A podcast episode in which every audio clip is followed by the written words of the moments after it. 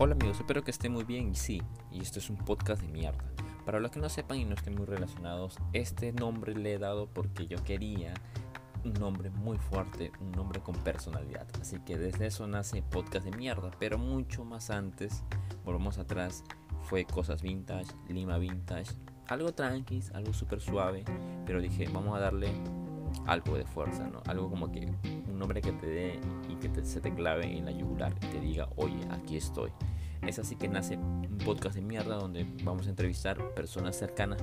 Primero mis personas cercanas, que son mis amigos y todo lo demás. Luego vamos a con los artistas, amigos pintores, escritores y así.